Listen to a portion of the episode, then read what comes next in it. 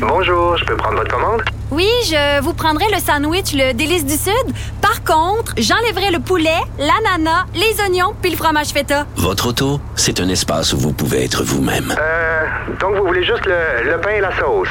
Oui, monsieur. Elle mérite d'être bien protégée. Et vous méritez d'être bien accompagné. Trouvez la protection la mieux adaptée à votre auto avec Desjardins Assurance et obtenez une soumission en quelques clics sur desjardins.com.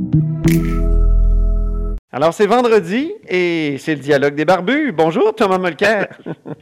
Salut, Antoine Robitaille. Il est au fond de, de, de la campagne, quoi. Hein? Eh oui. Terré dans un chalet. Exactement. Il y a pire. Oui, il y a pire. Euh, Dans ta chronique euh, du Sun l'autre jour, tu te demandais si le fédéral allait réussir à, à- avoir à jouer un rôle positif dans toute cette crise-là. Est-ce que ce qui a été annoncé ce matin par euh, Justin Trudeau, c'est un rôle positif selon toi? Ah oui, ils sont en train d'imiter le modèle que j'appellerais le modèle danois.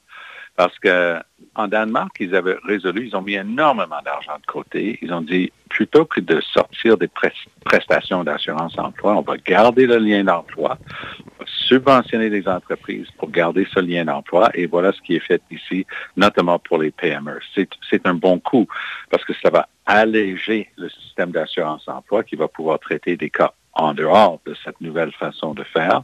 Plus tôt cette semaine, M. Trudeau avait annoncé une aide majeure, ce qu'ils sont en train d'appeler la- leur prestation canadienne d'urgence.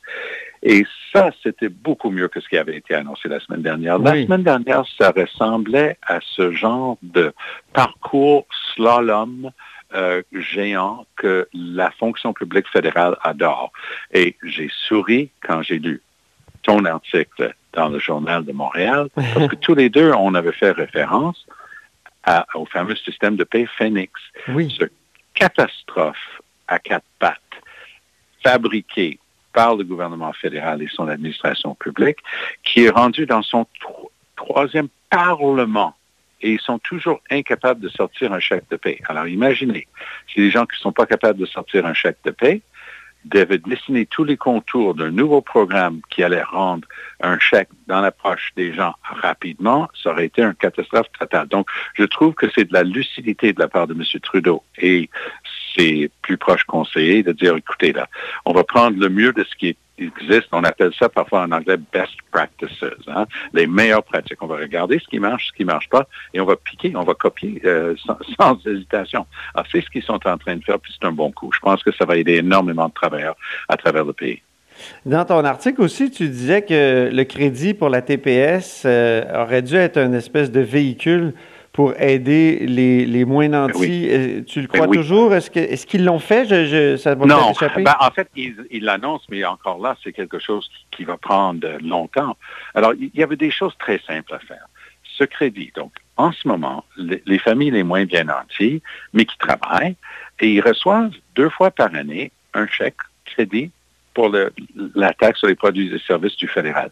Donc, ça ressemble à quoi? Ben, quand cette taxe-là a été amenée par le gouvernement Mulroney dans le temps, les gens disaient oui, mais les gens moins fortunés, ça va alourdir leurs dépenses à tous les égards.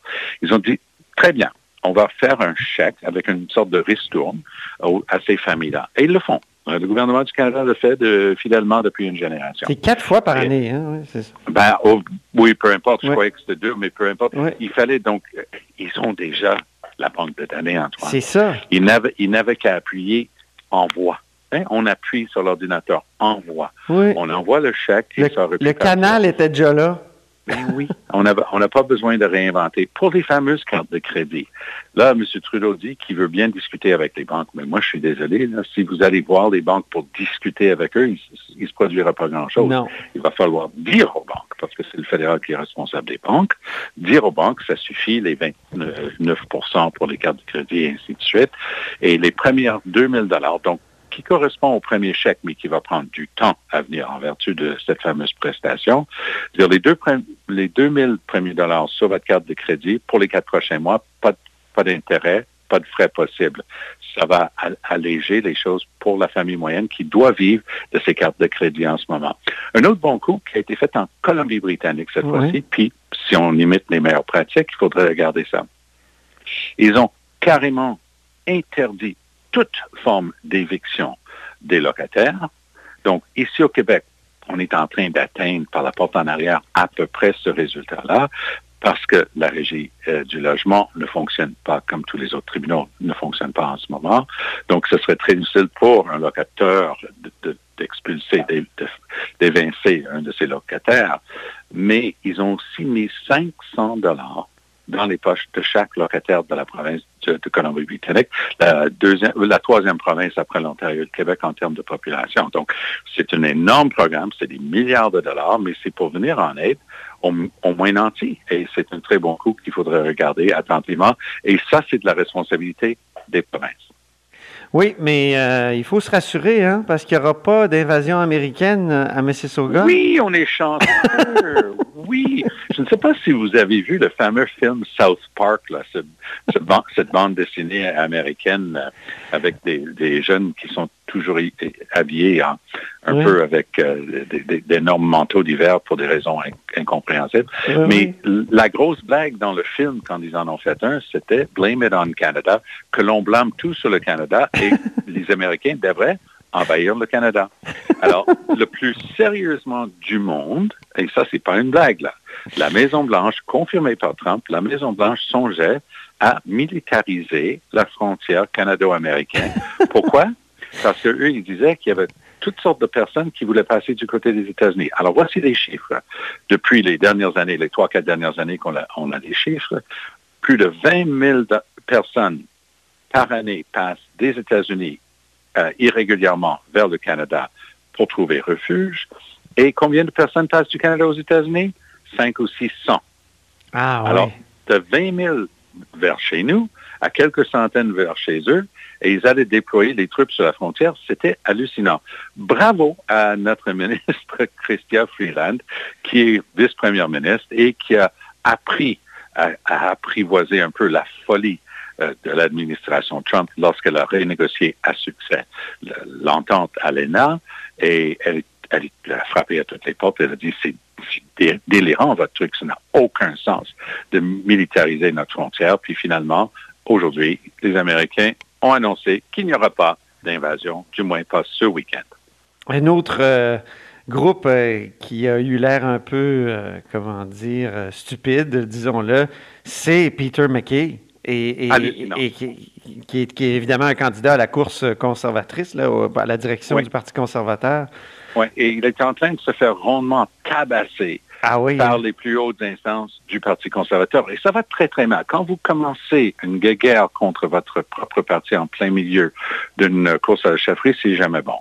Et alors, McKay faisait pression depuis une semaine, dix jours, disant, ben écoutez, avec toute cette histoire de coronavirus et tout ça, on devrait faire le vote tout de suite et arrêter le processus de vente des cartes. Il n'y aura pas eu de débat des, des candidats et tout ça. Tout le monde a dit, wow, les moteurs.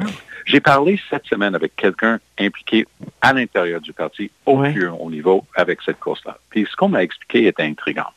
On m'a dit, oui, on veut désespérément retrouver un chef permanent, mais on ne peut absolument pas changer la date. Et ça, c'était juste pour le fixer. Mais hier soir, ils ont résolu que c'était impossible et injuste parce qu'on ne peut pas vendre des cartes de membres, on ne peut pas mettre des thèmes sur les enveloppes, on ne peut pas avoir plein de bénévoles en train de gérer cette campagne-là. Les gens n'ont pas le droit de travailler ensemble. Alors, notamment au Québec et en Ontario. Donc, ils ont dû dire on, va, on se reparle au mois de mai pour fixer une nouvelle date. Et là, l'ami McKay a tout simplement capoté en disant ça n'a pas de bon sens, ça nous prend le, vote, il ne faut pas le reporter.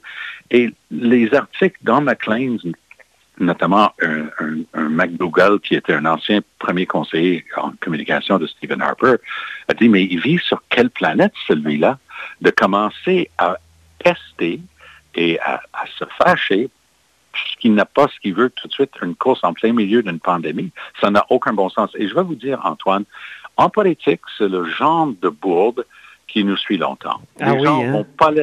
Penses-tu que ça va suivre Dominique Anglade aussi au Parti libéral qui euh, voulait euh, aussi euh, faire une course simplement virtuelle puis voter comme prévu le 31 mai? Oui, mais ça, c'était au début avant que ça soit comme ça. Là, on parle d'aujourd'hui, le 27 mars. alors que Mme Anglade ait pu dire ça au début, je ne pense pas qu'elle l'aurait dit aujourd'hui. McKay est en train de dire ça? Plein, plein, plein milieu de la crise. Ben oui. Ça n'a aucun bon sens et ça démontre, à mon sens, que lui croit que le soleil tourne autour. Euh, le soleil tourne autour de la Terre et, pas l'inverse. C'est lui la Terre. il pense que le soleil se lève sur lui le matin.